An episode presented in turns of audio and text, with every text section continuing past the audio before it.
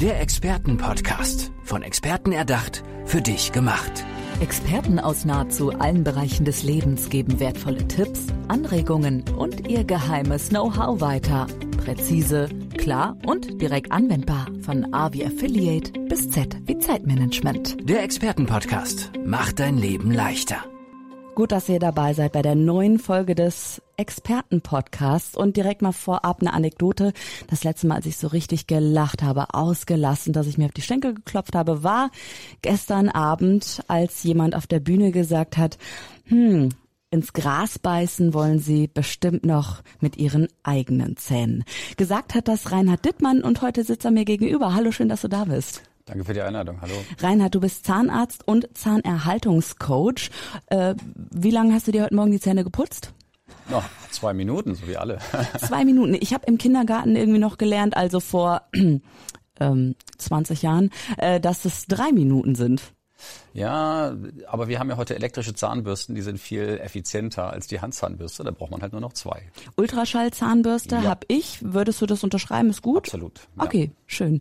Ähm, jetzt sind wir eigentlich schon direkt in der Thematik, da wo du ansetzt. Du behandelst Zähne oder Menschen mit Zähnen genau. äh, und sagst denen, was sie übers Zähneputzen hinaus eigentlich machen können. Habe ich deine Expertise so richtig beschrieben? Ansonsten gerne mehr von dir. Na, ich habe natürlich äh, zwei Jobs. Das eine ist, ich bin Zahnarzt in der Praxis und behandle logischerweise Patienten oder deren Zähne. Und das andere ist aber, ähm, dass ich Menschen auch erkläre, was sie eigentlich tun können, wenn sie den Zahnarzt eigentlich gar nicht brauchen wollen. Und was ist das so? Rück mal ein paar Tipps raus. Naja, wir sind ja in der Praxis für Zahnerhaltung und sind spezialisiert auf die Behandlung einer Zahnfleischerkrankung, der Parodontose die dir, der häufigste Grund ist für Zahnverlust bei Menschen ab 40. So, das ist eine mhm. Stoffwechselerkrankung eigentlich, also es ist eine Entzündung des Weichgewebes und des Kieferknochens. Und äh, die Ursache sind erstmal Bakterien. Das wissen wir seit 1965. Da hat es mal ein Forscher rausbekommen. Also noch ganz frisch eigentlich, noch ganz kurz. Ja. Eine also neuere Erkenntnis als ich dachte mir, die Psychologie ist so neu, aber ich äh, lerne gerade, Zahnerhalt ist noch frischer. Ja, na, Karies weiß man logischerweise schon länger, wovon es kommt. Mhm. Aber dass auch das Zahnfleisch sich entzündet durch Zahnbelege und durch Bakterien, ähm, so richtig wissen wir das erst, also wissenschaftlich bewiesen ja. seit 1965. Ja. Ach was. So, und das ist ja der Grund, warum wir Zähne putzen. Ja. Damit wir eben die Zahnbelege mit den Bakterien irgendwie entfernen. So, es gibt aber einen zweiten Grund für diese Erkrankung. Das ist nämlich das mit dem äh, Alter schwächer werdende Immunsystem, die schlechter werdende Abwehr. Ist das so, dass ähm, bei einer 30-Jährigen, dass die ein besseres Immunsystem hat, immer als eine 50-Jährige? Na, immer nicht. Das hängt vom Lebensstil ab. Hm, okay. Aber da wir in einer westlichen Zivilisation leben und die Ernährung und unser Lebensstil nicht ideal ist, wenn ich es mal vorsichtig, ja. ähm, da passieren ja eine Veränderungen bei uns im Körper. Ja. Und wenn wir uns die Menschen so angucken, wenn sie älter werden, ist das nicht immer zu unserem Vorteil. Ich höre raus, ähm, Zahnerhalt und Prävention ist eigentlich, oder Prävention vor Zahnkrankheiten möchte ich es mal nennen, ähm, ist eine ganzheitliche Sache vielleicht schon? Ja. Eine Ganzkörpersache? Ja, so ist es. Ich, da würde ich gerne mehr zu erfahren. Ähm, was, was, äh, ja, wie siehst du das? Na, die, die, ich sag mal, die meisten Menschen machen einen Unterschied zwischen ihrem Körper und ihren Zähnen. Mhm. Na, also der, der, Mensch weiß eigentlich, dass wenn er gesund und fit alt werden möchte, dann muss er was für seinen Körper tun. Ja, er muss sich bewegen, er muss sich gut ernähren, vielleicht nicht zu viel Stress haben. Ähm, nicht zu viel sitzen. Genau, ne? nicht zu viel rumsitzen. Ja. Und bei den Zähnen ist man aber irgendwie einer anderen Auffassung. Da denkt man, okay, ich putze meine Zähne, das ist mein Teil des Deals. Und der andere Teil des Deals ist, dass der Zahnarzt eben alles andere macht. Mhm. Was soll ich sonst auch schon tun? Ja, mehr als mhm. Zähne putzen kann ich ja nicht. Und ja, zum Zahnarzt gehen. Genau, und noch ähm, Zahnseide verwenden und dann jede, äh, jedes halbe Jahr ganz brav gehen, damit man da diesen Stempel in das Buch bekommt, sozusagen. Ne? Genau. Ähm, was, was muss man denn, äh, oder was kann man denn selber noch tun, damit, ich möchte dich nicht arbeitslos machen, aber damit der Zahnarzt überflüssig vielleicht äh, wird? Da muss ich mir keine Sorgen machen. Die Ärzte sagen zu ihren Patienten ja auch mal, sie sollen sich mehr bewegen und weniger rauchen. Ja. Und äh, 90 Prozent machen ja trotzdem so weiter wie bisher und bei uns ist es auch nicht anders. Okay. Also ich werde immer genug zu tun haben, da mache ich mir keine Sorgen. Ja. Ähm, aber im Grunde genommen kann man Zähne und den Körper nicht trennen, weil die Zähne sind verankert im Knochen, im Gewebe und das Gewebe reagiert genau wie der Rest vom Körper auf Veränderungen. Mhm. So, und gerade an den Zähnen haben wir noch eine ganz besondere Situation, weil ja auf den Wurzeloberflächen, das ist ja eine Hartsubstanz, sich mit der Zeit ein Biofilm bildet. Das haben wir sonst nirgends am Körper. Nirgends am Körper kann sich ein Biofilm bilden, außer an irgendwelchen künstlichen Oberflächen, also zum Beispiel an künstlichen Herzklappen. Ja? Mhm. So, und wenn sich an einer künstlichen Herzklappe ein Biofilm bildet, also Bakterien absiedeln, dann ist höchste Lebensgefahr, dann muss die sofort ausgetauscht werden. Ja, weil diese Entzündung, ähm, die dadurch ausgelöst wird, ist dann lebensbedrohlich. Und mhm. dieser Biofilm, der entsteht immer im wässrigen Milieu auf harten Oberflächen oder auf festen Oberflächen. Also auch im Abflussrohr zum Beispiel. Da mhm. gibt es auch einen Biofilm. Mhm. So, und ähm, dieser Biofilm ist fürs Immunsystem nicht angreifbar. Das ist das, was man wissen muss. Der Biofilm ist fürs Immunsystem nicht angreifbar. Und auch nicht für Medikamente zum Beispiel. Also es würde auch nichts helfen, Antibiotika zu schlucken. Mhm. Ja, weil diese Bakterien, die, die igeln sich quasi so ein und bilden so einen Schutzpanzer, dass auch äh, Medikamente das nicht durchbrechen können. Mhm. Und das ist das Problem, was wir haben in der Mundhöhle. Das heißt, wenn sich auf der Zahnoberfläche unterhalb vom Zahnfleischrand ein Biofilm bildet, dann kann das Immunsystem diese, Biofilm, diese Bakterien nicht beseitigen. Weil normalerweise kann ja unser Immunsystem Bakterien töten. Das ist ja, ich sag mal, alltäglich. Mhm. So, und äh, ob aber dieser Biofilm zu einer Entzündung führt, hängt nicht nur vom Biofilm ab. Das ist sozusagen die neue Erkenntnis, die wir jetzt eigentlich ja. erst seit ja vielleicht 10, 15 Jahren haben, mhm. ähm, sondern das hängt von der Antwort des Gewebes ab. Und die kann unterschiedlich sein, je nachdem, äh, wie der Stoffwechsel funktioniert. Wenn ich ein optimales Immunsystem habe oder ein gutes Immunsystem, was häufig bei jungen Menschen der Fall ist, dann habe ich trotz Bakterien keine Entzündung. Und wenn ich ein schlechtes Immunsystem habe, dann habe ich auch mit wenig Bakterien relativ viel Entzündung. Mhm. Und das kann man beeinflussen. Ja, das ist die einerseits schlechte Nachricht, weil man jetzt tatsächlich wieder selbst in der Verantwortung ist. Aber für viele Menschen ist es eine super Nachricht, weil sie jetzt wissen, hey, ich bin dem nicht ausgeliefert ich kann was tun. Also für mich ist es äh, eine sehr gute Nachricht. Ich finde das schön. Also ich freue mich, dass ich ja dann auch eben nicht, ähm, weil ich gebe ungern die Verantwortung an jemanden ab, auch wenn es dann der Arzt ist, der mir dann ja. in dem Moment helfen soll. Aber ich hinterfrage. Ich meine, ich bin Journalistin, klar, sonst wäre ich falsch in dem Job. Ne? Also ich möchte mal wissen, woher das kommt. Und deswegen auch die Frage. Also wenn wenn ich jetzt weiß, ich habe die Verantwortung Nee, anders gefragt. Weiß jeder, dass er die Verantwortung hat? Oder genau. ist es, bist du dafür angetreten, dass du das eben in die Welt rausbringst? Das ist, das ist genau meine Botschaft. Mhm. Meine Botschaft ist, den Menschen zu erklären, ihr habt mehr Verantwortung als die für die Zahnbürste. Mhm. Schön. Ähm, wenn du einem Menschen begegnest, sagen wir auf einer Party, der erste Blick sind bestimmt die Zähne. Selbstverständlich. Bei mir auch übrigens. Also ohne schöne Zähne geht da nix. Ne?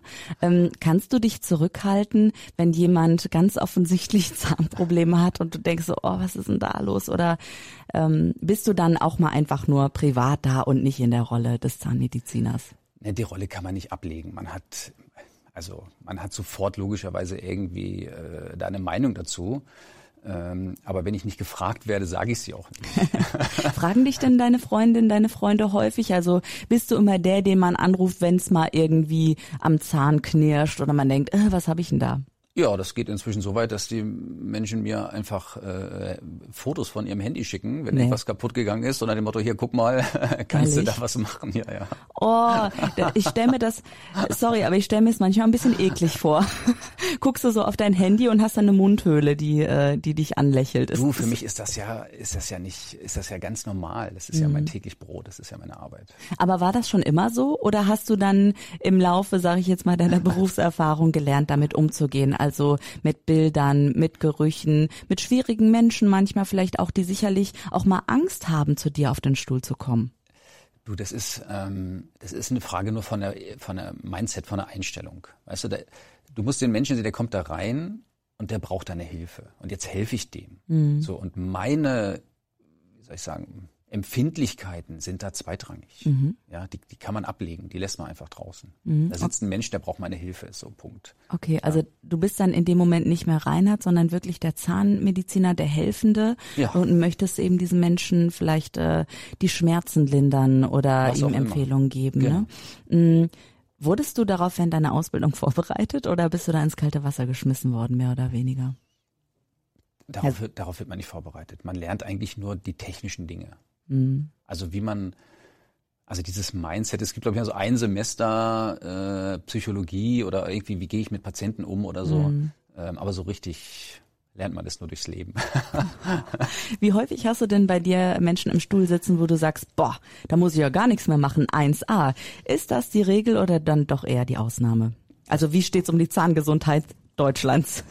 Ja, es ist relativ zwiegespalten. Nicht? Also es gibt äh, sehr viele Menschen, die ganz wenig Probleme haben, aber Menschen, die Probleme haben, haben häufig sehr, sehr starke Probleme. Hm, das heißt, mach's uns doch mal bildhaft. Na, gerade bei den, unter den jungen Menschen ist es so, dass ungefähr 80 Prozent der jungen Menschen praktisch völlig gesunde KS-freie Gebisse haben. Mhm.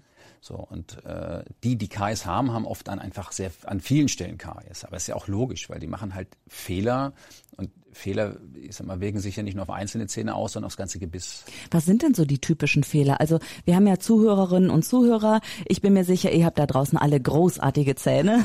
Aber was sind denn so die typischen Fehler, die man machen kann oder auch wenn man sie weiß, dass man die umschiffen kann? Na, es gibt so ein paar ganz einfache äh, Kardinalfehler. Das eine ist, dass man zu häufig Kohlenhydrate zu sich nimmt. Ehrlich, das hat was, das bin ich jetzt echt überrascht. Ja, also wenn man KS vermeiden will, muss man sich einfach nur überlegen, okay, wie entsteht KS? Ja, KS entsteht durch Säure, ne, nicht durch Zucker. Der, der Zucker wird ja nur von den Zahnbelegen zu Säure umgewandelt. Also zunächst mal durch durch Säure. So, und diese Säure entsteht immer dann, wenn ich Kohlenhydrate in meinen Mund reinstecke und Zahnbelege gleichzeitig da sind. Mhm. So, das heißt, im Idealfall putzt man schon mal vor dem Essen seine Zähne und nicht danach. Ah, dann okay. hätte man, hätte man schon mal keine Zahnbelege. Das heißt, wenn dann Zucker kommt auf eine saubere Zahnoberfläche, passiert gar nichts. Aber äh, ganz ehrlich, umsetzbar ist das nicht. Also wir, wir sitzen jetzt hier, wir sind den ganzen Tag beschäftigt, ne? Podcast-Aufzeichnungen, dann wird noch ein Foto gemacht. Hast du denn deine Zahnbürste dabei und gehst dann ab nee, und muss zu mal? Ich nicht. Okay. Also wenn ein Zahn eine wirklich komplett saubere Oberfläche hat, dann dauert es 24 Stunden, Aha. bis da drauf ein Zahnbelag ist, der zu KS führt. Mhm, okay.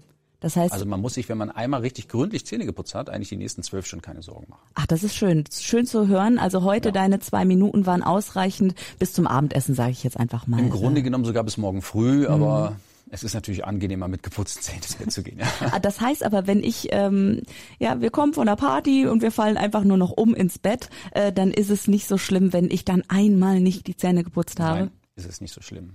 Die gute Nachricht des Tages für mich. Auch sehr, sehr schön.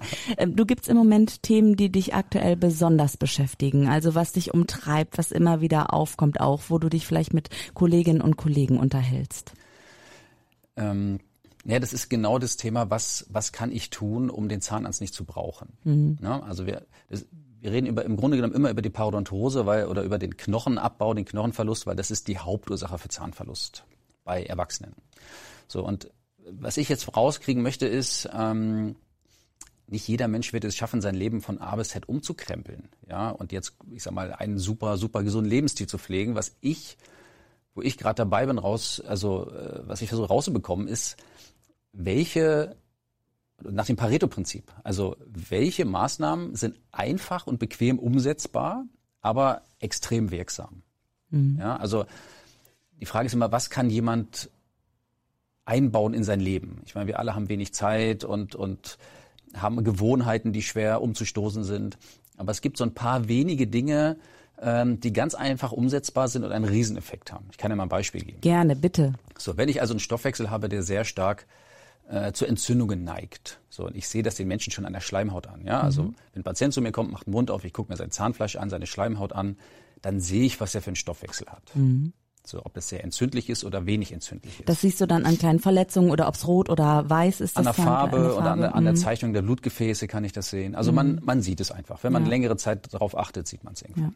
So, und diesen Entzündungs, diese Entzündungsneigung des Gewebes kann man sehr stark beeinflussen, zum Beispiel mit einer Fettsäure, die im Körper zu entzündungshemmenden Botenstoffen umgewandelt wird. Woher bekomme ich diese Fettsäure? Die kommt man zum Beispiel aus Seefisch. Das ist das Omega-3. Mhm. So, wir alle haben viel zu viel Omega-6 und viel zu wenig Omega-3 in unserem Körper. Also das Verhältnis sollte eigentlich 1 zu 1 sein, ist in Deutschland aber 15 zu 1. Das Boah. hat was mit unserer nicht so optimalen Ernährung zu tun. Ich hatte es ja schon mhm. eingangs erwähnt. Ja, klar. So, und ähm, aus Omega-6-Fettsäuren werden entzündungsfördernde Botenstoffe hergestellt vom Körper. Das heißt, wir haben im Durchschnitt in unserem Körper 15 Mal mehr entzündungsfördernde Fettsäuren im Blut als entzündungshemmende. So, und das hat natürlich Konsequenzen. Klar.